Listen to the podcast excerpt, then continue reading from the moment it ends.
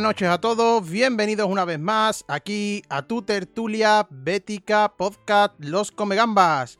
Hoy tenemos la suerte de tener otro entrevistado de nivel, otro jugador del Betis, una leyenda del Betis, una de esas barras del escudo.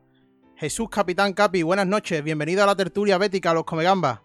buenas noches, encantado hombre, encantado de estar rodeado de tantísimos béticos. Un placer eh, tenerte aquí con nosotros. Vamos a intentar hacerte una entrevista recordando tus pasos por el Betis, esa época tan dorada que viviste, ¿no? De esa Copa del Rey, esa clasificación de Champions con el Betis histórica, primer equipo andaluz en clasificarse para Champions League. Y repasar tu trayectoria. Eh, en primer lugar, quiero preguntarte por la familia, ¿cómo estáis con todo este tema? ¿Todos bien de salud?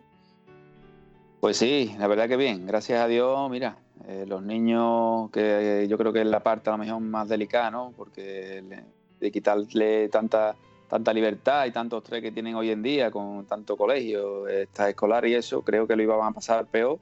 Pero al final, mira, eh, se están portando bien, lo están asumiendo bastante bien y, todo sea porque, bueno, porque todo esto se pueda controlar y, volvamos siempre sin ningún problema. Perfecto, pues mira, primero voy a presentar a todos mis compañeros. Está conmigo Pedro, está conmigo Luismi, Raúl, Guillermo, Rubén, Rafa, y entre todos ellos, creo que no me olvido de nadie, eh, vamos a intentar eh, hacerte una entrevista lo más cercana posible y recordando tus pasos por, por el Betty. Entonces, eh, vamos a empezar, y yo quería mm, empezar contigo. quizás mm, todo el mundo tiene un primer recuerdo del fútbol, ¿no? ¿Cuál sería el tuyo, Capi? Pues mi recuerdo en la calle la calle, una pelota, unos botines, reventar botines todos días y, eso que, hoy en día se ha perdido, ¿no? Que, que a los chiquillos jugar en la calle, estar en un parque o estar en un bloque de piso y dándole porrazo a la pared. Y es el recuerdo que más me llevo porque creo que es lo más bonito de, empezar a jugar fútbol, ¿no? Eh, el estar con tus amigos desde pequeño y, ponerte a inventar para pensar lo que es una portería, lo que es hacer una pared, lo que es diblar, y es donde lo que más se haya en falta hoy en día.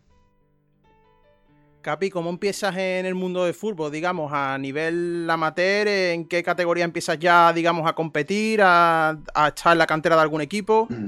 Pues mira, yo, eh, como te he comentado antes, pues estaba siempre en la calle, ¿no? Eh, yo siempre, eh, lo que me ha gustado y lo que he hecho es jugar a fútbol sala siempre jugaba fútbol sala. Entonces aquí en el pueblo pues siempre había aquí en Cama muchos torneos, había un campeonato de fútbol sala que era donde yo jugaba.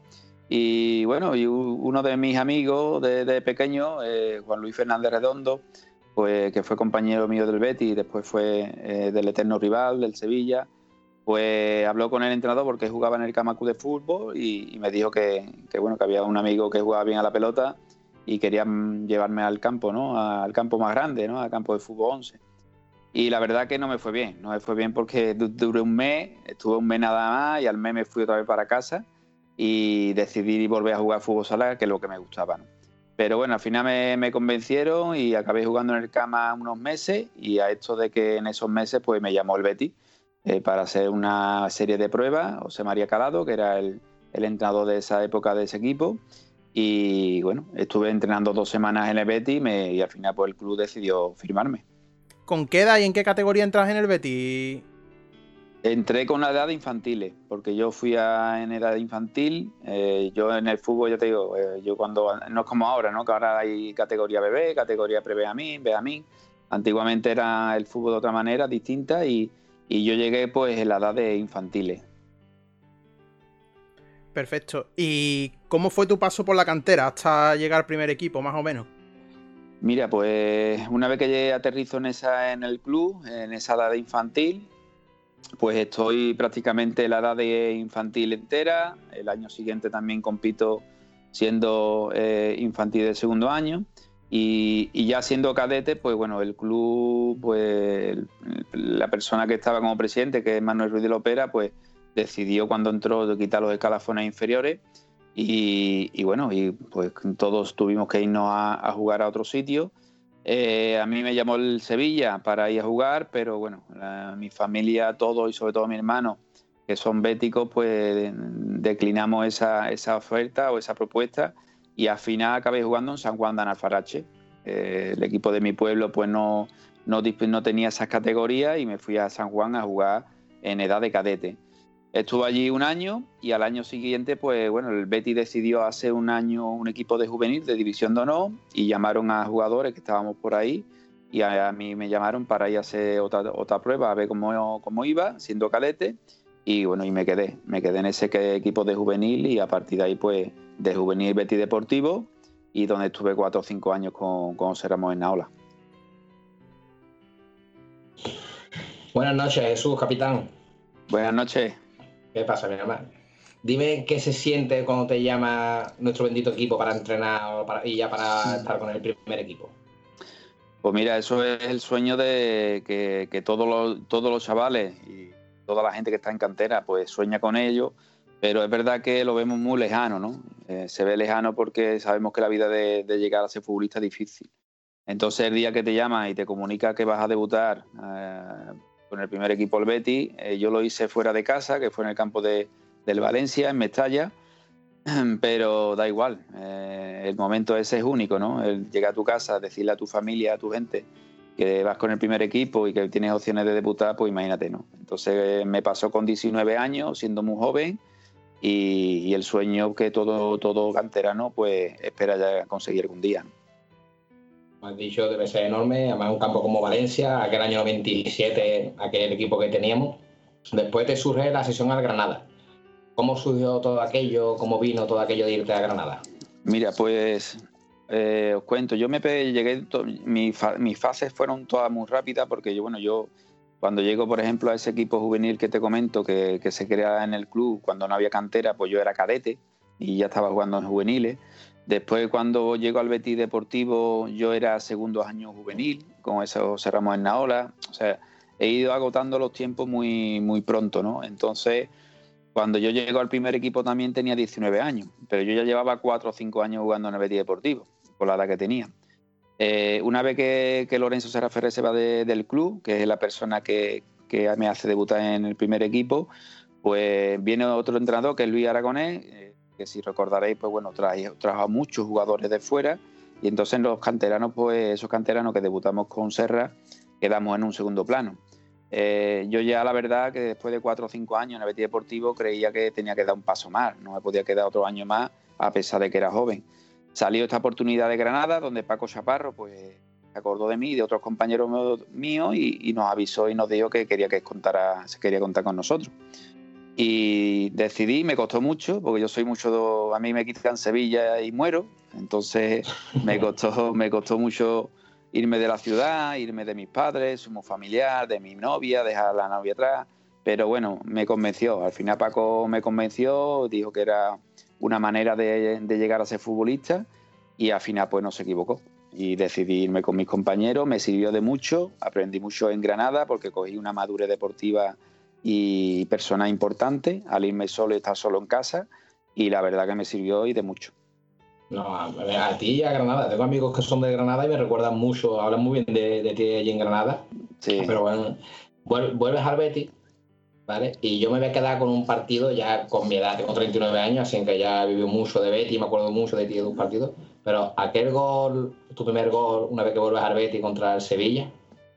Sí, ese es el primer gol que meto con el, con el Betty, con el primer equipo.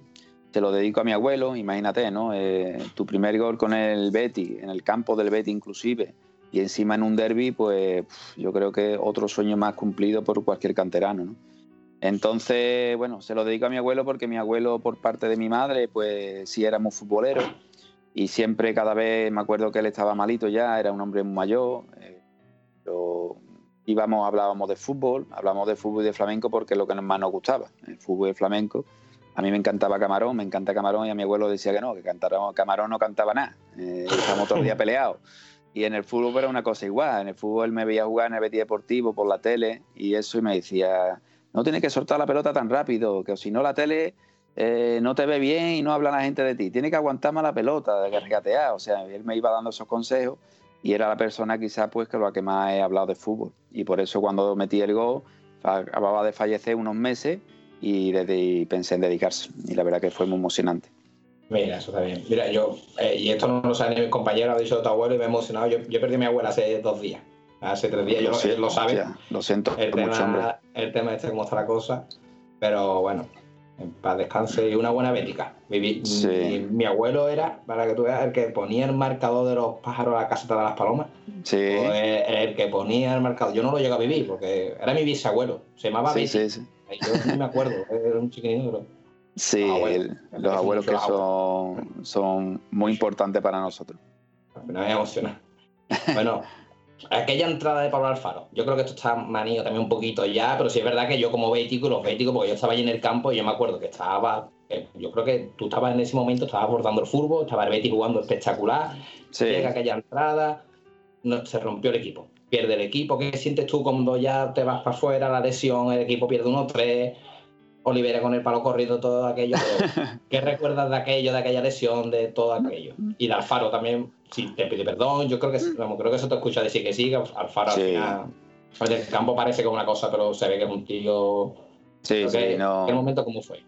Mira, yo te cuento, eh, eh, como tú dices, la, la resumió bastante bien. Era un partido, pues bueno, los dos equipos estábamos en segunda división y teníamos que ascender sí o sí.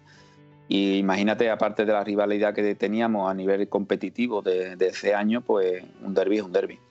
Eh, era un derby, en esa época vivíamos derby muy bonito, a pesar de, todo, porque al fin y al cabo los derbis yo creo que tienen que ser pasionales y, se deben de vivir así, siempre con educación y respeto, pero ser, ser pasionales y sentirlo. Entonces, pues bueno, al final y al cabo el partido estaba más de nuestro favor, el Betis estaba jugando muy bien, yo individualmente pues también estaba bastante bien, bastante activo, tuve dos o tres ocasiones antes del gol y llegó ese gol que bueno, que se nos ponía el 1-1 y, la verdad que bueno, eh, perdón, el 1-0, después metió el Luis Tevenés, si no recuerdo malamente, el 1-1 y la verdad que hasta ahí pues todo bastante bien pero después llegó esa entrada de Pablo, que bueno, tampoco hay que quitar, e incluso él lo reconoce porque fue una entrada bastante fuerte y agresiva, pero yo siempre he dicho que bueno, el, fútbol que tiene es eso, te arriesga muchas veces a, que te pueda ocurrir o te pueda suceder ese, tipo de cosas, pero las cosas de, que te pasen un partido tienes que dejarla en el partido, no puedes sacarla nunca fuera de lo que es el contexto del partido. No, claro. Y es lo que yo hice y sobre todo después porque Pablo, pues bueno, llegó arrepentido, se metió en el vestuario una vez que lo expulsaron, vino a, la sala médica donde yo estaba con, mi familia a, preocuparse de lo que había pasado, después me llamó por la tarde, me llamó por la noche, al día siguiente estuvo bastante contacto conmigo, que de hecho a raíz de, esa jugada, pues imagínate, hemos creado un vínculo de que, bueno, nos llamamos, somos bastante amigos y nos felicitamos las navidades, o sea que es un tío que, eh, para mí es una bellísima persona porque es así. Eh, a mí no me ha demostrado quitando esa acción de juego, que queda dentro del juego, no me ha demostrado fuera del campo nada, todo es al revés, todo lo contrario. Y, es el recuerdo que, queda. Lo que pasa que yo lo único que, tengo un pero de esa acción es que eso fue mi primer año, o sea, cuando yo llegué después de, haber debutado. Y la gente machaca de, de, que, bueno, esa lesión me truncó la carrera. No, yo vuelvo a repetir una vez más, no me tengo la carrera porque después de esa lesión yo ascendí con el Betis a Primera División, jugué en el Betis en Primera División muchos años, fui internacional con la selección española, gané una Copa de Rey, jugué en la UEFA, jugué en la Champions League, o sea, que Capi ha tenido años buenos y años malos y años peores, pero que no me truncó esa lesión, no me truncó porque al fin y al cabo se quedó en una índice de rodilla que fueron dos semanas.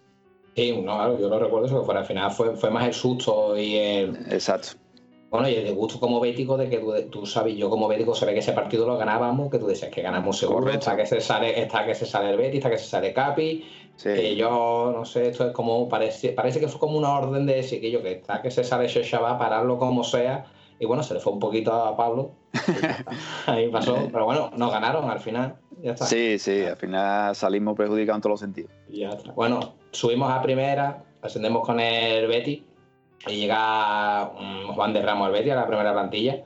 ¿Qué recuerdas de aquel primer año después del ascenso en Jaén? Pues mira, la verdad que después de un año tan maravilloso, que para mí es el, año junto con la Copa de Rey que, guardaré, que es ese ascenso que conseguimos en, Jaén, rodeado de canteranos como yo, como Joaquín, etcétera. Pues llega el primer año, para nosotros, pues aunque yo ya hubiera debutado en primera división, pero yo había debutado, había jugado dos partidos, pero bueno, eso para mí se me quedó en nada. Yo tenía otro, otra ambición, otro objetivo que era mantenerme y demostrar de que podía jugar en primera división no solamente tres partidos, sino muchos más. Y entonces, pues así nos lo tomamos, pues cuando llegó Juan que fue una persona, pues que nos encontramos, con, nos dio todo, o sea, mucha libertad, eh, confianza, era un entrenador que él se iba a lo que vivía el día a día en el entrenamiento, o sea, no porque un jugador se llamase como se llamase tenía que jugar, y, así lo demostró a la hora de ponernos a mí, a, mismo Joaquín, que acababa de empezar, el mismo Juanito que lo repescamos, arriba, y bueno, y salimos una camada de futbolistas de la cantera que le dio protagonismo y en su primer año con Juan en primera división, pues imagínate, nos metimos en la, en la UEFA y fue un año maravilloso. Ahora de Joaquín, ¿Cómo ves a Joaquín, a Joaquín mismo? ¿Te sorprende que Joaquín con la edad que tiene está como está, el nivel que está mostrando? Y crees, aparte que yo lo pienso mucho, eh, esto por desgracia que nos está pasando, ¿crees que le va a afectar demasiado? Hombre, eh, no te voy a engañar en decirte que me sorprende. Me sorprende como yo creo que nos sorprende a, a todos los que hemos sido compañeros suyos, ¿no? Porque Joaquín sí es verdad que es un portento físico, pero también es verdad que bueno que el ritmo de vida a lo mejor que, llevaba tan alegre pues creíamos que le iba a perjudicar día mañana no porque al fin y al cabo pues hay unos hábitos muy importantes que, para que uno dure más o dure menos yo creo que en el mundo del fútbol son importantes. Pero es la duda que teníamos con él. Pero sí es verdad que yo creo que él cuando salió del Betis eh, y fue a Valencia y después fue a Málaga a la Fiorentina pues yo creo que eso le hizo madurar mucho a él mucho, mucho, mucho, a nivel de familia, a nivel mismo personal, y, es lo que está demostrando a día de hoy. estamos encantados con Joaquín eh, y ojalá Dios quiera que siga dándonos partidos y siga dándonos años como los que está dando. De hecho, eh, vuelvo a recargar que este año si quitamos los goles que ha hecho Joaquín y, las acciones o, las actuaciones que ha tenido Joaquín en el Betis, mm, estaríamos hablando a lo mejor desgraciadamente de que el Betis estaría en otra, en otra posición. Y es así de realista. Pero ya te digo que entre el portento físico que era, las condiciones que tenía y su vida, por supuesto, con, que, ha hecho, que, se, le dé a esto otro nivel más de profesionalidad, pues ahí tenemos a Joaquín y tenemos a Joaquín para rato. Bueno, y volviendo a Capi, aquella llamada a la selección española, cuando después ya, o sea, que el año de Juan de Ramos, te sientas en primera y llega la llamada a la selección española contra Holanda ¿Qué sientes ahí cuando te llama ya la selección? ¿Ya te das cuenta que ya has dado ese escalón superior después de toda aquella carrera? Pues mira, eh, lo, he dicho al principio, me estaba pasando cosas muy rápidas. O sea, de estar en Granada en segunda vez, a jugar con el Betis en segunda, a ascender a primera división, a jugar en primera división con los mejores jugadores que hay.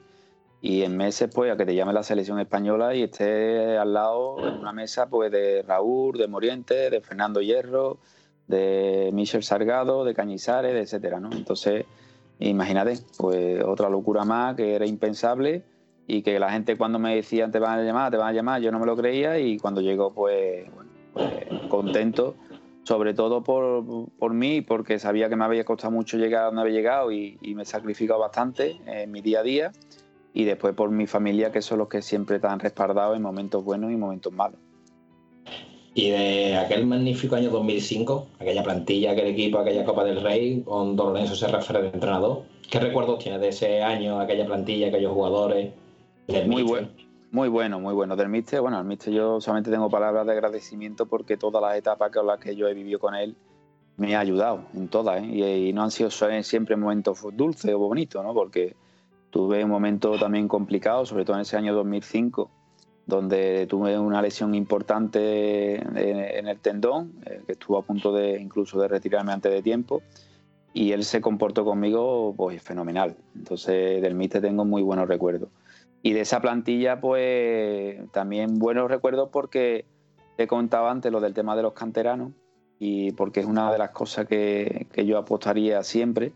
Y, y, es que nos juntamos cerca de 11 canteranos que hoy en día yo creo que es difícil y complicado que salga otra camada como ellos, ¿no? No, no voy a menospreciar a los que están saliendo, pero me refiero, me refiero a global, o sea, que sean tantos, ¿no? tanta cantidad. A mí me encantaría que el Betis el día de mañana, pues, que como en esa época, pues que hubiera 10 o 11 canteranos en la primera plantilla, y además de diversas edades, porque no solamente hay que contar a los Joaquín, a los Juanitos, a los Melli, a los Varela, a los Arzu, sino que estaba Juan Merino, estaba Caña, estaba, o sea, hay otra serie de canteranos que, que han sido referencias para nosotros y que nos han ayudado mucho en el día a día.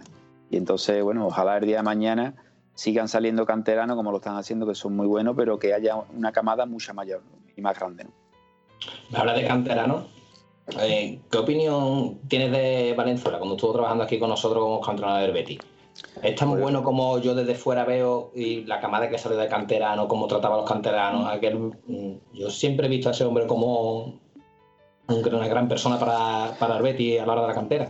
Sí, mira, Miguel, yo lo conozco porque Miguel lo tuve yo en el División de Honor, en ese División de Honor que, que se creó pues el entrenador era Miguel Valenzuela y, yo siendo de una edad menor pues confío mucho en mí y entonces yo siempre he dicho que yo he aprendido a nivel, a nivel deportivo, táctico, lo que he aprendido lo aprendí, empecé a aprenderlo con él. O sea, los demás entrenadores me fueron dando otro tipo de, cosas, otro tipo de valores. Pero en el tema táctico, el, pensar en fútbol, eh, me lo dio Miguel Valenzuela. Después a nivel de cantera, pues bueno, yo qué te digo, Miguel cada vez que ha estado en cantera las cosas han ido bastante bien. Y él, lo más importante, tiene ADN bético. Y al tener ADN bético, eso quiero que yo, creo yo, que eso es una pieza muy importante en el puzzle de, que una, de que una persona que trabaja en el club pues le vaya las cosas bien. Bueno, cuando algo te duele, evidentemente todavía ese, ese poquito de más se nota un poquito a la hora de cuando sale de, bueno, y ya para terminar, te voy a hacer una pregunta un poquito más sentimental. ¿Qué se siente cuando escuchas ese himno de la Champions en el Benito Villamarín en, aquel magnífico año? Y también, ¿qué se siente o a qué sabe el césped del Benito Villamarín cuando te despediste de nosotros? Pues empezando por lo primero, pues maravilloso. Eh, algo que, que, tú crees que lo ves lejos, lo ves bastante lejos, que el Betis pudiera disputar una Champions eh, porque bueno, veníamos de momentos irregulares, de estar en segunda división, de pasar años buenos, años malos, siempre hemos sido un equipo bastante regular. Y entonces pues lo ve, lo ve, lo ve, lo lejos, ¿no? Pero cuando llega ese momento, sabes que estás clasificado, que vas a jugar a Champions y ves a un equipo al lado como el Liverpool y, el campo como estaba y ese sonido, como tú bien dices, de la Champions, pues los bellos de punta. La verdad que es impresionante, momentos muy bonitos vividos en, en nuestro estadio y maravilloso. Y la segunda pregunta que me haces, pues eh, igualmente eh, es un momento, eh, por un lado, te alegra de, que has, vivido mucho en ese estadio y, has pasado mucho y, ya tienes que estar orgulloso de lo que, lo que has tenido porque hay muchos chavales que no tienen la suerte de que tuve yo de llegar y hacer lo que hice. Y, después tristeza porque ya sabes que se acaba, de que ya ese, ese momento Betty, esa rutina, ese día a día, pues ya termina para ti y que tienes que meterte otras metas en tu vida y cambiar de etapa. Y, la verdad que, por supuesto, para mí es el peor día de, mi vida como bético. Bueno, Gaby, vamos a continuar con la entrevista, ¿vale? Vamos a pasar un bloque poco más de curiosidad de tu carrera para salirnos un poco más a un terreno más informal. Perfecto. Eh, ¿Tienes alguna espinita clavada de tu carrera deportiva? Sí, eh, no ascendé con el Betis a primera división cuando me fui. vamos a hacer preguntas más o menos cortitas. ¿Cuál es para ti el mejor entrado que has tenido y por qué? Eh, mira, lo que solemos decir todo que nos quedamos con todo, porque todo es verdad que todos te ayudan a, a momentos importantes de tu vida y te ayudan a mejorar. Pero bueno, voy a meterme, me voy a mojar un poquito y, voy a decir a, Lorenzo Serra Ferrer porque fue el que me dio la oportunidad de, estar en la élite. ¿Y cuál es el mejor jugador con el que has compartido terreno de juego? ¿Compañero o rival? Pues me voy a quedar con Joaquín Sánchez por, todo. Primero por compañero, he tenido la suerte de estar con él muchos años y de vivirlo día a día en entrenamiento y partido y, es verdad que bueno, me he enfrentado mucho a, muchos jugadores muy importantes, pero me quedo con el día a día y porque para mí lo ha, lo ha hecho todo con nuestro club, que es el Betis. Eh, Capi, eh, se, ha, eh, se, ha, hablado ya largo y tendido sobre la famosa fiesta de Halloween en casa de Benjamín. ¿Nos puedes contar tú cómo fue esa llegada de Juan de López a la fiesta? Y si es cierto, si había jugadores del eterno rival. Pues empezando por lo último y hablamos, del eterno rival no había nadie. Eh, estábamos todo lo que era, o casi toda la plantilla, verdad que había compañeros que no habían ido. Y, bueno, y la verdad, pues a mí personalmente me coge dentro de la casa y cuando veo aparecer a, a Wande y a Luis del Sur y compañía, pues imagínate. Eh, eh, digo, esto es tierra Tagamé, ¿no? Esto qué es lo que es, esto es una emboscada. Y la verdad que lo hicimos, intentamos hacerlo sin, por, eso, por eso mismo, sin hacer daño y sin intentar que nadie se enterara para, en vez de irte a una discoteca, hacerlo allí y estar tranquilo. Y al fin y al cabo, pues mira, se descubrió todo, fue más de lo que pasó y lo pasamos mal, todo muy mal, la verdad. Eh, ¿Cuál fue la, la... ¿Nos puedes contar la anécdota más graciosa que recuerdes de tu carrera deportiva? He tenido bastante. He tenido, he tenido bastante. He tenido mucha porque, bueno, he vivido muchos momentos en Granada, en Jerez, en los últimos años, en el Betis, pues imagínate, todos los años que he estado. Pero, anécdota, mira, eh, bueno, te voy a contar una que, la cuento bastante porque la verdad que me harto, me harto reír, que fue con Joaquín, con Joaquín, eh, que fue el año que estábamos en primera división. No, perdón, el año primera, eh, no, fue el año de segunda. Fue el año de segunda que, ascendimos a, primera división. Eh, había un programa regional aquí en Sevilla, ¿no? Como que lo llevaba Rafael Almanza y nos invitó Rafael y nos dijo que, bueno, que quería que fuera Joaquín y yo para allá, para el programa por la noche para entrevistarnos. Eh, Joaquín, pues acababa, yo tenía un Forescore, un coche que tenía, llevaba ya dos o tres años con él, y, y Joaquín pues acababa de comprar un Audi TT acababa de llegar a lo que era el primer equipo y, se compró ese coche. Entonces él me dijo, Capi, ¿dónde quedamos eh, eh, para irnos juntos? Que yo no sé llegar al programa. Y yo, mira, vámonos para cama, nos vamos, vete para el Carrefour de cama, nos vemos allí y tiramos por allí que, está cerca. Yo sabía que estaba en la Cartuja, lo que pasa que, bueno, digo, a este lo voy a putear un poquito. Allí en, en cama está el Carrefour y al lado donde hacía la antigua feria de cama, ¿no? Que es un campo y se ponía allí todos, todos los gitanillos de cama con la hoguera. Y entonces lo cogí y cuando me ve, digo, ah, pues sígueme. Y lo metí por allí. Lo metí por, imagínate el TT, cómo se movía allí por el campo. Todos los gitanos allí en la hoguera quitando y el coche, el Audi TT tan bonito moviéndose. Y, total, que pasamos de ahí y él pitándome, haciéndome luces con los faros, con todo. Y, y, al final, pues bueno, cuando llegamos al programa, pues él iba contando pues la anécdota que había pasado, ¿no? hay que ver Capi, este el hijo puta, lo que me ha hecho con el coche, no sé qué.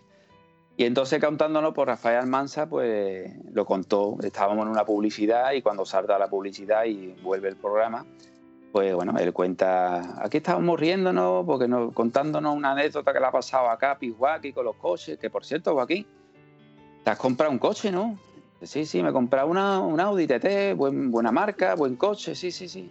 Y le pregunta a Rafael, ¿no? Almanza y se pone, ¿dónde te la has comprado? Eh, ¿En Avisa? Y se pone que avisa, en avisa, aquí Rafael, a billete, me lo he comprado. Y avisa lo que era un concesionario. y dice, ¿qué dice? Y claro, nos quedamos todos, todos allí riendo, porque pensábamos que es que le había dicho en plan broma, pero que no, es que le había dicho en serio, que estaba diciendo que avisa, como la tarjeta, ¿no? Que dice, avisa, billete, billete. Y la verdad que nos, nos partíamos de risa y lo pasamos genial. Qué bueno, qué bueno. Y ¿Qué es lo que menos te gustaba del mundo del fútbol en tu etapa como futbolista? Pues bueno, la verdad, eh, lo que menos me gustaba era a lo mejor muchas veces el entorno ¿no? que se crea alrededor de, un futbolista o, del mismo fútbol, ¿no? De gente que cuando eres alguien, pues se van contigo, te echan el brazo por encima, se creen que son amigos tuyos y entonces son momentos difíciles que tú tienes que saber eh, apartar ¿no? o, elegir.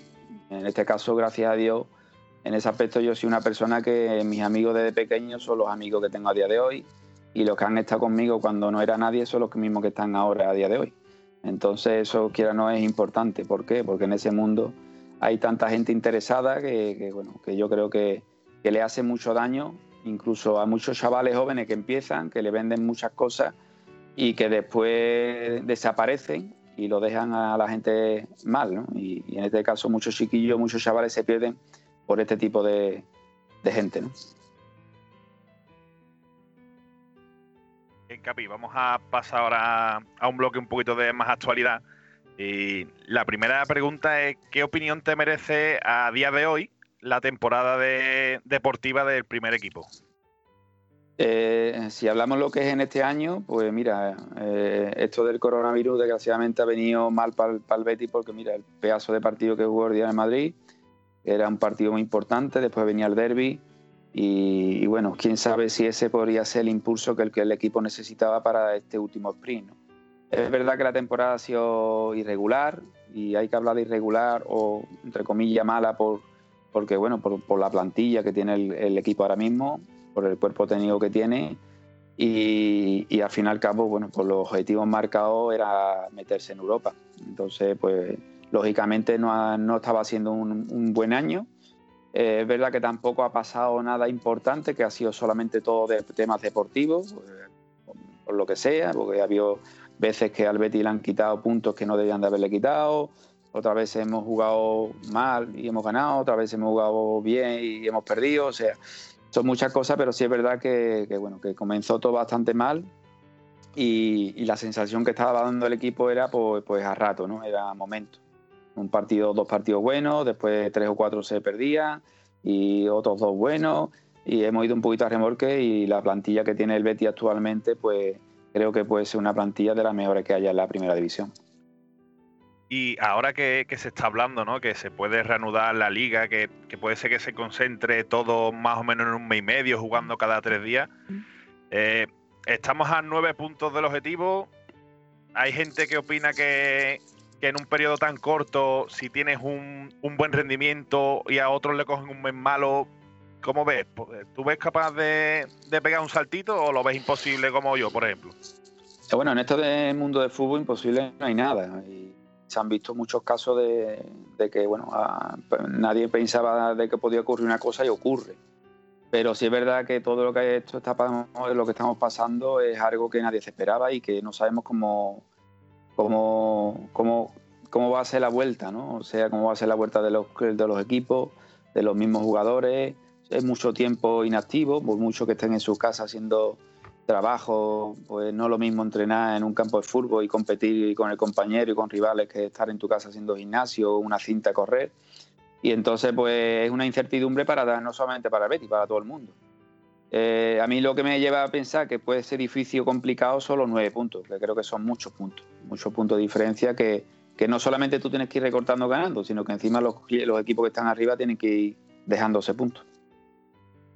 Nos has hablado antes de, una de las mejores plantillas de nuestra historia, un presupuesto que tenemos de 200 millones.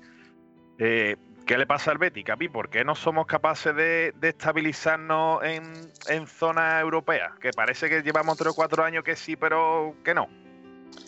Pues mira, eh, yo te voy a dar mi punto de vista mío, personal, ¿vale? Eh, aquí en este chat, pues bueno, había mucha gente, cada uno pensará, le gustará un entrenador, le gustará un jugador, le gustará una plantilla. Pero yo te voy a decir el mío personal. Yo, mira, el, año pasado, o los anteriores, los dos últimos años, cuando estuvo Quique Setién, es verdad que el primer año fue espectacular. El segundo a lo mejor no fue tan espectacular, pero para mí tampoco fue malo.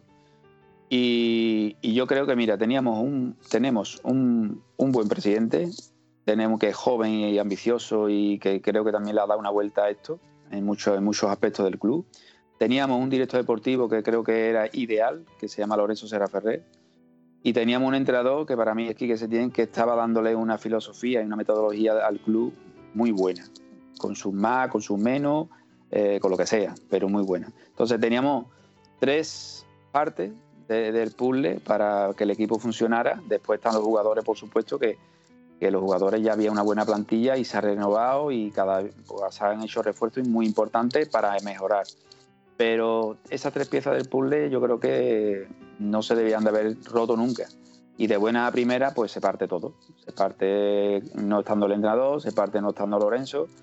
Y, bueno, y al fin y al cabo yo creo que eso, pues, en una plantilla que yo creo que todos estaban de acuerdo, que todos estaban a gusto, conforme con lo que estaba, con lo que estaban viviendo, pues es complicado, ¿no? Empezar de cero nuevamente, con un nuevo entrenador, que, es buen entrenador también, ojo, pero que viene a un club que es complicado, que es difícil, porque el Betis también es un club exigente, con una plantilla que yo creo que Rubí no ha tenido esta plantilla nunca en su vida y por lo tanto pues también le ha servido de experiencia para, para tratar con este tipo de plantilla cuando estaban, estaban conformes y de acuerdo con el entrenador que estaba. Y yo creo que eso es lo que nos ha ocurrido este año, simplemente, ¿vale? a nivel personal. Bueno, Capi, pues siguiendo con el mismo tema que estás tocando, yo soy del, del típico que, vamos, mis compañeros de aquí se meten conmigo que con Setién, porque yo soy a muerte de Setién. Yo seguiré defendiendo a Setién a muerte porque considero que es el mayor error que hemos hecho. Pero bueno, en el fútbol todo se aprende. Esperemos que pueda volver como volvió Pepe Mel. siguiendo por ahí, eh, ¿qué opinión te merece la salida y la división de opiniones que existe en la afición acerca de los asuntos que estabas tratando con el compañero sobre Setién y Serra? Sí, a mí me hace, me duele mucho, pasa que es verdad que esto es fútbol, ¿no? Y como te he comentado antes, aquí en el chat habremos 10, 14, 15 personas a las que fuésemos y seguramente cada uno pondríamos un entrenador y un equipo titular en el Betis, seguramente. ¿Por qué? Porque cada uno vemos el fútbol de una manera y tenemos unos gustos. Pero sí es verdad que yo a lo que siempre lo he achacado es a lo que yo he vivido el Betty hace muchos años. Entonces he vivido momentos buenos, momentos malos, he tenido entrenadores buenos, entrenadores menos buenos, no voy a de otra manera.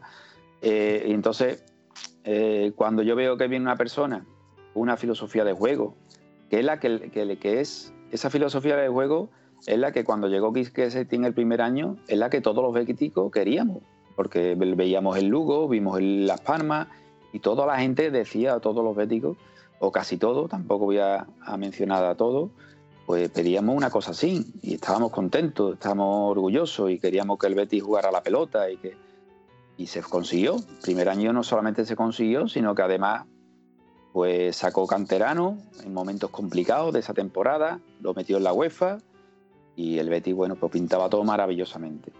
El segundo año, pues bueno, eh, Quique hizo lo que lo siguió haciendo lo que tenía que hacer y lo que él, pensaba que tenía que hacer. Cierto es que, a ese juego, pues bueno, eh, como en todos los juegos, pues hay gente que critique o que le guste más o que le guste menos. Y que llega un momento que cuando tú no tienes resultados, pues la gente lo que quieren son resultados. La prensa creo que influye un poco, ¿no? Tu cara que estaba más metido en eso, creo que la prensa fue un poco culpable, ¿no? Sí, mucho, pero yo también, mira, tampoco me gusta atacar el tema de prensa porque al fin y al cabo eh, la gente del club tiene que, estar siempre por encima de eso. Y por mucho que la prensa pueda atacar a tu entrenador, tú tienes que defenderlo. En caso de que tú confíes en ese entrenador. Distinto que tú no confíes en ese entrenador y tú digas, no, mira, yo si no confío, pues lo que está diciendo la prensa vamos a dejarlo correr. Y... Pero si tú confías en el entrenador, tienes que, salir a, a defender a ese entrenador. Entonces, Ahí internamente, pues no sé lo que ocurriría, la verdad. Claro, eh, pero, perdona que te interrumpa, pero yo creo que estoy de acuerdo contigo, pero creo que si em, la directiva se deja influenciar por la opinión de la prensa, hace que explote esto, ¿no? Y al final fue por ahí. A eso es lo que me refiero con la prensa, la directiva un poco, un quiero y no Sí, pero yo lo, lo, que la saco es que a lo mejor la gente de arriba tampoco estaba de acuerdo con lo que estaban viviendo o lo que estaba haciendo el entrenador. Por eso te digo que que es la hora de, que la, dirección deportiva, el presidente, todo, pues si no estaban de acuerdo, pues a lo mejor él hubiera sido mejor zanjar este tema antes que, dejarlo correr durante toda la temporada y acabar el año, aunque después el Betis acabó décimo, si no recuerdo malamente. ¿Vale? Pero que si no lo tenían claro, no, no hay que esperar. O sea, eh, muchas veces en esto de fútbol tú tienes que actuar según lo que tú veas, sean resultados o no sean resultados. Y si ellos mismos no estaban viendo que esto iba a funcionar con Quique ese tiempo, deberían haberlo cortado ese tiempo y no hubiera dejado que esto pues hubiera pasado todo lo que pasó, ¿no? Que, que era, era continuamente, porque al fin y al cabo lo que hizo es dividir, dividir a, la afición, ¿no? Sí, porque por ejemplo, mira, hace poco estuvimos aquí con Alfonso Pérez Muñoz y dejó un dato que me pareció bastante interesante, que eso no es una filosofía que aquí no se lleva. Comentó de bajar, eh, si crees que es el entrado de tu proyecto, del proyecto, bajarlo o apartarlo subía a alguien del filial o algún interino que tuviera y como que se oxidara un poco todo y después volverla a poner si tú crees que es el entrenador indicado para el proyecto. No sé si eso también es una algo que, tú verías bien o no. Yo eso no lo veo bien, la verdad. Eh, eh, respeto lo de Alfonso, lo, que dice Alfonso, porque aparte Alfonso ha sido uno de mis ídolos y compañeros y, respeto mucho su opinión y es un tío que sabe de fútbol muchísimo, pero yo personalmente no, no lo respeto porque si tú confías en una persona, y en su trabajo, eh, la confianza tiene que estar al 100% siempre y sobre todo en momentos malos. Eh, porque si no es que no confía en esa persona, confía en los resultados que te dé esa persona. Entonces, mm, está buscando lo que son resultados. Hay bioentrenadores, eh, en este caso, mira, te voy a poner un ejemplo como el Cholo Simeone, en los años que lleva el Cholo. Es verdad que el Cholo ha tenido momentos y le ha dado al Atlético Madrid cosas importantes, pero cuando llegó los primeros años del Cholo no sacó resultados. ¿eh? Y tampoco sacaba, tampoco sacaba resultados. Y, entonces, pues apostó por él. Eh, yo siempre pongo otro ejemplo que es Alex Ferguson en el Manchester United. Se ha llevado, no sé si 20 años. O sea, un entrenador en un club es una pieza muy importante. Y si tú confías en el Betis, yo no sé cuántos entrenadores en el Betis han estado más de dos años en los últimos eh, en las últimas décadas, no sé, no, eso alguien que tenga los números me podrá decir, pero yo recuerde, Víctor Fernández tuvo dos años, Lorenzo, no sé si en la época de la Copa del Rey también fueron dos años, que cuando, cuando conseguimos la Copa del Rey al año siguiente fue mal y, también se fue. Eh, no sé, y Quique Setién otros dos años. O sea, yo creo que la continuidad de un entrenador, eh, no todos los años es conseguir objetivo, objetivo, objetivo. Hay momentos que, que tienes que pasar. Tienes que pasar muchas veces un ciclo de adaptación, un ciclo, tienes que pagar un peaje para que a lo mejor un año sea malo, pero después a lo mejor es eso, mantener eso te va a dar a lo mejor al año siguiente o los otros dos o tres años una estabilidad y unos frutos que, de ese peaje que pagues, ¿no? Claro, pues mira, me viene muy bien lo que acabas de decir, entonces yo pienso, en mi punto de vista, no sé el tuyo, que Rubí la temporada que viene, bajo mi punto de vista, no debería seguir, de seguir, pero creo que según lo que tú estás explicando, que me parece muy lógico, ¿tú crees que Rubí entonces la temporada que viene debería de seguir, ¿no? Le deberíamos de dar un proyecto y confianza, ¿no? Totalmente. Sí, claro, mira que yo, como tú, como tú sabes, bueno, como he comentado, yo he admirado a Quique Setién, pero admira a Quique Setién por lo que ha hecho en el Betis, ojo, porque yo en el Betis, en los dos años que ha estado Quique Setién, en un año lo ha metido en UEFA, otro lo ha dejado décimo, de cuatro derbis ha perdido uno, eh, le ha ganado al Madrid en su campo dos veces, le ha ganado al Barcelona en su campo dando un recital, le ha ganado al Milán, o sea, cosa que eso anteriormente hacía años o tiempo que yo no veía en el Betis. Entonces yo lo valoro aquí que ese tiempo lo que ha hecho en el club. Pero por eso mismo, el tema de Rubí, este año está pagando el hombre un peaje porque su situación viene de unos clubes que no es el Betis, a nivel de exigencia, a nivel de plantilla y por supuesto a este hombre, después de todo lo que ha pasado, yo creo que está capacitado porque seguramente el año que viene, si lo mantiene, va a ser mejor que este año. Bueno, Capi, buenas noches. Buenas noches. ¿Qué pasa, hombre? Mira, eh, al respecto de, la pregunta, antes de enlazarte la pregunta que te iba a hacer ahora, antes has comentado que bueno, que el, que el actual presidente es un tío joven, con muchísima ambición y tal. ¿vale? Dejando un poco de lado mm. el, tema deportivo, porque al fin y al cabo los jugadores están en el campo y la pelota entra o no entra, porque depende de otros factores y demás. ¿Qué opinión tienes acerca del actual consejo de pues mira, yo. nada, no hay que seguir y acabar con la falla. El tema de, del presidente, de Ángel Aro y de José Miguel Catalán, eh, yo creo que son dos tíos muy válidos, la verdad. Son gente joven, son gente que yo he visto que en los años, que ha estado, que también han, vivido momentos deportivos buenos, momentos deportivos menos buenos, ¿vale? Pero yo he visto al club cambiar en muchos aspectos, ¿no? en, otros aspectos que a lo mejor no interesa a lo mejor, porque al fin y al cabo lo que interesa del Betis es el primer equipo, pero a nivel de estructura, de, de club, de estadio, de ciudad deportiva, de todo, pues también el club está cambiando muchos aspectos que son importantes, que son pequeños detalles pero que los pequeños detalles al final son grandes detalles. Entonces, en este aspecto, que se tienen que equivocar, por supuesto que se tienen que equivocar, son las personas que tienen que tomar las decisiones al fin y al cabo, y eso te conlleva acertar o no acertar. Pero yo no conozco a nadie que tenga experiencia y que siempre haya acertado. O sea, yo creo que la experiencia y, y los resultados te lo dan, pues, el tener que equivocarte intentar buscar soluciones y problemas para que te sirva el día de mañana para ser un buen presidente en este caso o un buen vicepresidente. Y yo creo que los dos están capacitados para hacerlo porque son jóvenes y porque están haciendo también cosas bastante buenas para el club. La pelotita, Capi, es lo que, lo que manda muchas veces, pero sí que es verdad que, la planificación, el trabajo que están haciendo, eh, a la vista está y, obviamente eso es indudable. Correcto. Pero bueno.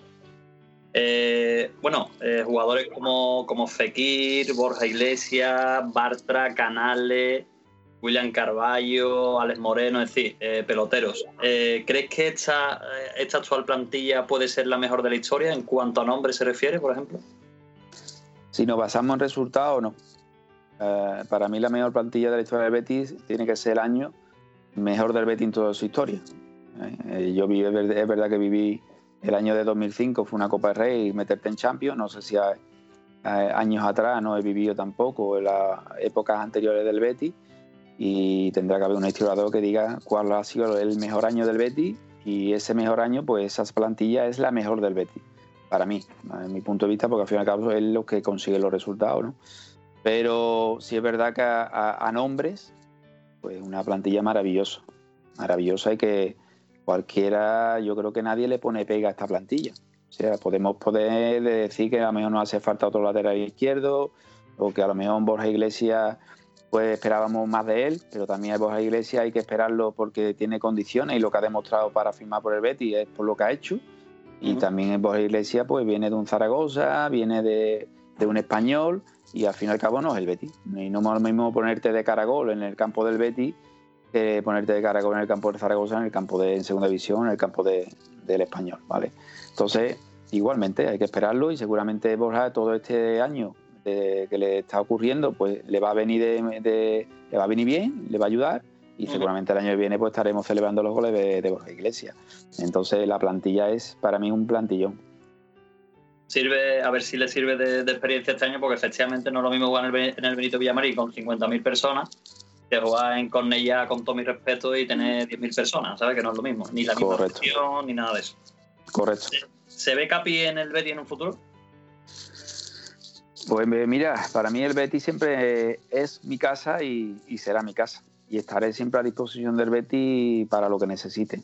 Es verdad que ahora, desde que yo me fui en la época de, Juan Merino, cuando estuve con Juan eh, entrenando, fue muy bonito también y, ahora pues estoy en otra faceta, eh, estoy en el mundo de, la representación, eh, trabajando con el hermano de Sergio, con René Ramos, y llevo, la verdad que llevo cinco años y, bueno, y estoy contento con mi trabajo, la verdad que me va muy bien, disfruto del fútbol al fin y al cabo y, estoy disfrutando y, la verdad que estoy contento. Pero cuando el Betty está, el Betty siempre me va a tener para lo que necesite. Eh, para una cosa u otra, porque cuando estaba de entrenador pues lo he demostrado y cuando he estado de jugador también y muchas veces al Betty es complicado decirle muchas veces que no. ¿eh? La verdad que es tu casa y sabes que cuando necesites algo de ti pues tiene que darse. Que si te pega un toque aro y catalán, el teléfono de Capi lo tienen, me imagino, ¿no? Lo tienen, los dos lo tienen, no, tienen, no, no te quepa duda que los dos lo tienen y, ya te digo, ¿eh? a pesar de que, bueno, ya te digo que estoy muy contento eh, con lo que estoy haciendo, le debo, estoy muy a gusto con René, que, en este caso es mi jefe, pero que es verdad que, bueno, que el Betty siempre es el Betty y, esperemos que, no me tenga que llamar porque vaya la cosa bien, por supuesto.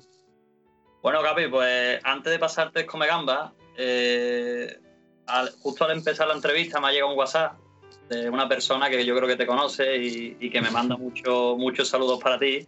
Juan Miranda, ¿tienes algo que decirle? Sí, hombre. Juan Miranda es, un fenómeno. Eh, ¿Te ha escrito el padre o el hijo? No, no, el hijo, el hijo, me ha hablado. Ah, el hijo. Ah, bien, bien, bien. Pues nada, yo que decirte de él, que tuve la suerte de tenerlo como, como jugador, en mi primer año como entrenador. Eh, cuando yo dejé Jerez y me llamó el Betty para trabajar en la cantera, pues bueno, estuve entrando al infantil del Betty y en este equipo pues estaba Juan Miranda. Y la verdad que, tengo muy buen recuerdo de él.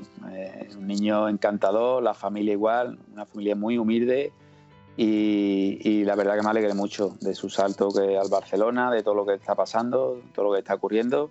De hecho, lo llamé, lo llamé para, para ver si trabajaba con él a nivel de representación. Me acuerdo que estuve hablando con el padre con él, pero bueno, ya estaba trabajando con otra agencia y al final pues no se pudo hacer, pero le tengo mucho cariño tanto a ella como a la familia y, la verdad que mandarle un recuerdo, de vez en cuando le mando un mensajito, sobre todo las navidades, lo felicito y eso, pero es un niño que, esperemos disfrutarlo eh, en primera división, que es donde merece estar. Es bueno, bueno, y aparte bético también por, los cuatro costados. ¿eh? Sí, además encajaría en este Betty perfectamente. Yo creo que yo cuando me enteré de que había una posibilidad de que pudiera volver, no tengo duda. Es un chico joven, a mí me encanta trabajar con la gente joven y a la gente joven eh, hay que ponerlo, hay que ponerlo, hay que tenerle, hay que tener paciencia y hay que ponerlo siempre y cuando tenga condiciones y demuestre que tiene nivel para estar. Y Juan Miranda lo tiene. Perfecto, bueno, pues como lo hacemos a, todos los a todos los que pasan por nuestros micrófonos, eh, desde nuestro punto de vista te vamos a hacer un pequeño test que lo denominamos test come gambas. ¿vale? Sí. A ver si un día me invitáis a comer gambita, hombre. que también me gusta la gambas. Sí, a nosotros, a todos los que estamos aquí nos gustamos. Eso está hecho, Capi, no te preocupes que eso está hecho. Cuando antes del confinamiento tenemos, mira, una reunión con Gastón Casa, con Alfonso, contigo, con Curropichi, oh. vamos a formar una buena. Oh, no vamos a tener que ir a Marisco, no veis sin nombre para no dar publicidad, pero, ¿sabes? Hay buena bueno, por ahí. Sí. Bueno, pues eh, la, te voy a hacer, digamos, una. Te voy a decir, por ejemplo, un portero y tiene que ser algo rápido. No, Venga. porque sea del Betty, puede ser, ¿sabes? De todo el mundo futbolístico y demás, ¿vale? Perfecto. Venga, pues comenzamos. ¿Un portero? Un portero, Tony Pratt. ¿Un defensa? Un defensa, Juan Merino. ¿Un centrocampista? Un centrocampista, Joaquín Sánchez. ¿Un delantero? Alfonso Pérez Muñoz. Un entrenador. Lorenzo Serra Ferrer. Un estadio. Por favor. Paso a la pregunta. Benito Villamarín. Una afición. Betty. Un color. El verde. Una, una película. Una película. Yo es que de película veo muchas, pero yo lo mismo me veo una de miedo que una de pero ahora mismo no sé qué decirte. No sé. No sé, no sé. La verdad que me ha, me ha cogido en blanco. Cualquiera. ¿Alguna de Halloween? ¿Alguna de Halloween? No, Halloween ya tuve bastante yo de Halloween. Y esa no era de miedo. esa no era. Cualquiera, ¿qué te digo yo? Titani mismo, venga, Titani. Gianni o Finidi. Gianni o Finidi, uh, me lo pone difícil porque los dos son dos cañones. Eh, yo creo que quitando a don Rafael Gordillo, eh, de las mejores bandas. A mí siempre las bandas del Betis eran Gordillo y Joaquín, pero la siguiente, pues por supuesto, ya ni Finidi. Pero venga, veamos a eh, Finidi. Eh, ¿Director deportivo o el famoso Vitata? Director deportivo. No soy partidario de las máquinas. ¿Un gol? Un gol, Uy, pues mira, te voy a poner el gol de Gastón Casas en Jaén, que nos dio el ascenso a Primera División. Eh, ¿Un momento futbolístico, Capi? En la final de la Copa del Rey. Y por último, nos gustaría que te, te dirigiese, digamos, a toda la afición bética y del mundo del fútbol general, pero sobre todo a la afición bética, un mensaje para todos ellos que nos han estado escuchando y nos escucharán en estos días a través del podcast y demás. Pues nada, agradecimiento eh, por mi parte y, como persona, eh, como futbolista y como bético, ¿eh? porque parece siempre demagogia decir que la afición del Betis es la mejor del mundo, porque somos béticos, lógicamente no podemos hablar de otras aficiones, hablamos de la nuestra, pero es que la realidad, la realidad porque, porque lo, he, lo he vivido, lo he vivido y sobre todo lo he vivido porque me quedo los momentos malos. Hay muchas aficiones de muchos equipos importantes que cuando vienen momentos malos, pues pasamos de tener 40.000 a pasar a tener 20.000. Pero con la afición del Betis eso no pasa. Yo creo que es al revés. Eh, cuando viene un momento malo y hay un pinchazo y el Betis va, Dios quiera, nunca baje más, pero si cuando vas a segunda responde y dice, no, no, no va a haber 40, va a haber 50. Y eso, son lo, eso es lo que yo llamo pues sentimiento, fidelidad y después pues a nivel personal pues que gracias a Dios pues yo he tenido, he intentado siempre eh, darle su sitio a cada uno de ellos y ellos me lo han dado a mí siempre con mucho cariño, que es lo único que le he pedido siempre. La crítica, por supuesto, siempre va a estar, porque si no estuviera la crítica, pues no sé qué haríamos. Y, cuando Capi lo hacía bien, pues lo hacía bien, y cuando hacía mal, pues lo hacía mal, y yo era el primero que cuando estaba horrible quería, no quería salir ni de casa. Y lo, y lo comprendía todas las críticas que, que hayan caído sobre mí. Pero después siempre estaba el cariño y la ayuda. Y en ese aspecto la afición a mí me dado mucho y por eso eh, siempre la llevaré conmigo y le estaré muy agradecido, tanto el comportamiento que han tenido conmigo como el que han tenido con mi familia. Perfecto, Gaby, pues nada, un saludo también a tus niñas. Me imagino que con esto de, del COVID y tal, estarán poco visitando las clases de Gloria, pero bueno. sí, la verdad que bueno, los tres van al ver a ver a su Betty siempre, con su carnet, cuando pueden venir conmigo, conmigo, cuando yo por trabajo no puedo ir, pues va con mi madre y con mi hermano. Y nada, Bético de carnet y bueno, eh, la verdad que están deseando de que todo esto pase para volver ahí al campo del Betty y, disfrutar cada, cada domingo como lo hacen. Capi, Capi, pues antes de despedirte, tenemos un invitado especial que queremos darle paso a. El invitado especial, por favor, que entre. A ver, a ver quién, a ver quién me voy a poner. Yo creo que te va a sonar. Hola, buenas noches. Será Pablo Alfaro, ¿no? No, no, no. Aquí no entran sevillistas. un poquito más, un poquito más harto que Pablo Alfaro soy. Sí. Bueno, compadre, tampoco muerto, ¿eh? No te eches. Hombre, ¿qué te voy a decir yo de mi compadre, de mi hermano? Pues nada, yo aquí estamos compartiendo con, los amigos un ratito muy bueno que hemos pasado, disfrutando de, y hablando de beticismo. Y, nada, y, la verdad que va a terminar esto con un buen colofón, viéndote la carita, hijo. Sí, sí, no veas. Escúchame, eh, dicen que, que les cuente lo que te pasó un día que fuimos a entrenar con un autobús de Tuzán. bueno, han pasado tantas cosas que, que no vea. Pues... Quiste pararlo, me parece, ¿no? A ver, eh, aquí yo y mi compadre, cuando estábamos jugando en el San Juan, la verdad que con la edad que teníamos hacíamos fíjate, de cama a San Juan, pues había ahí un rato, hay un caminito escucháis? Sí, sí, sí, te escuchamos. Vale. Eh, que pues he tenido que poner cargado de, esto. Eh, y me he quitado los auriculares. No te preocupes. Entonces mi compadre y yo, pues íbamos. Cada día íbamos de una manera diferente. Un día cogíamos a cualquiera que pasaba con el coche. ¿Tú para dónde vas? Yo voy para pa Sevilla, pues de Anon San Juan. Coño, pero si voy para Sevilla. Bueno, tú de Anon San Juan. Parábamos al que sea. Otro día cogíamos la bicicleta y le decíamos, compadre, venga, vámonos en bicicleta. Y cogíamos una bici los dos, me ponía yo a pedalear, yo no llegaba ni a la pañoleta. Cuando llegaba la pañoleta, con este que con lo que pesaba, decía, compadre, vamos a cambiar. Ahora después yo en el manchón, me pongo yo otra vez en el manchón a pedalear. Y ya mi compadre cogía la bici ya hasta llegar a San Juan, ya, ya, no cogía más la bici, yo era más flogue. Y un día en, en Tomare, pues en, en Tomare era, no, perdón, en Sevilla, íbamos los dos que llegamos tarde. Y, cogimos el autobús y teníamos que coger un autobús, Sevilla, Cama, Sevilla y de Sevilla coge un autobús rojo para tirar para San Juan. Y a esto que, que el autobús cuando íbamos andando, veíamos que llegaba el autobús y se iba. Y los dos corriendo, los dos corriendo, los dos corriendo. y total, que nos tuvimos que poner que el autobús iba andando y nosotros delante parando el autobús para que no, porque si no perdíamos el autobús y no daba tiempo a entrenar. y nosotros con nuestros cojones allí parando delante del autobús y el autobús, menos mal que paró, que si no nos lleva los dos por delante y nos quedamos sin entrenar y sin nada. O sea, las locuras y las cosas que hacíamos. Perfecto, pues Bombi, a ver si te lo trae un día un ensayito de Triana, ¿no? Lo invitamos a una cervecita, a ver no levantar la veda. Nos inventamos una extraordinaria o algo, ¿no? Sí, para que mi compadre esto de andar tanto se cansa. Sí, bueno, porque nos el bar. Yo mira, ahora, ahora voy a aprovechar para contar otra anécdota, hombre, ya que hemos hablado, y con mi compadre que está hablando de andar. ¿eh? Eh, a mí me gusta la Semana Santa. ¿verdad? Me gusta la Semana Santa. Pero lo que este me ha hecho a mí pasar de chico, me cogí un día que le hice la cruz y digo, ya no, ya no, ya no me engaña más, ya no me engaña más.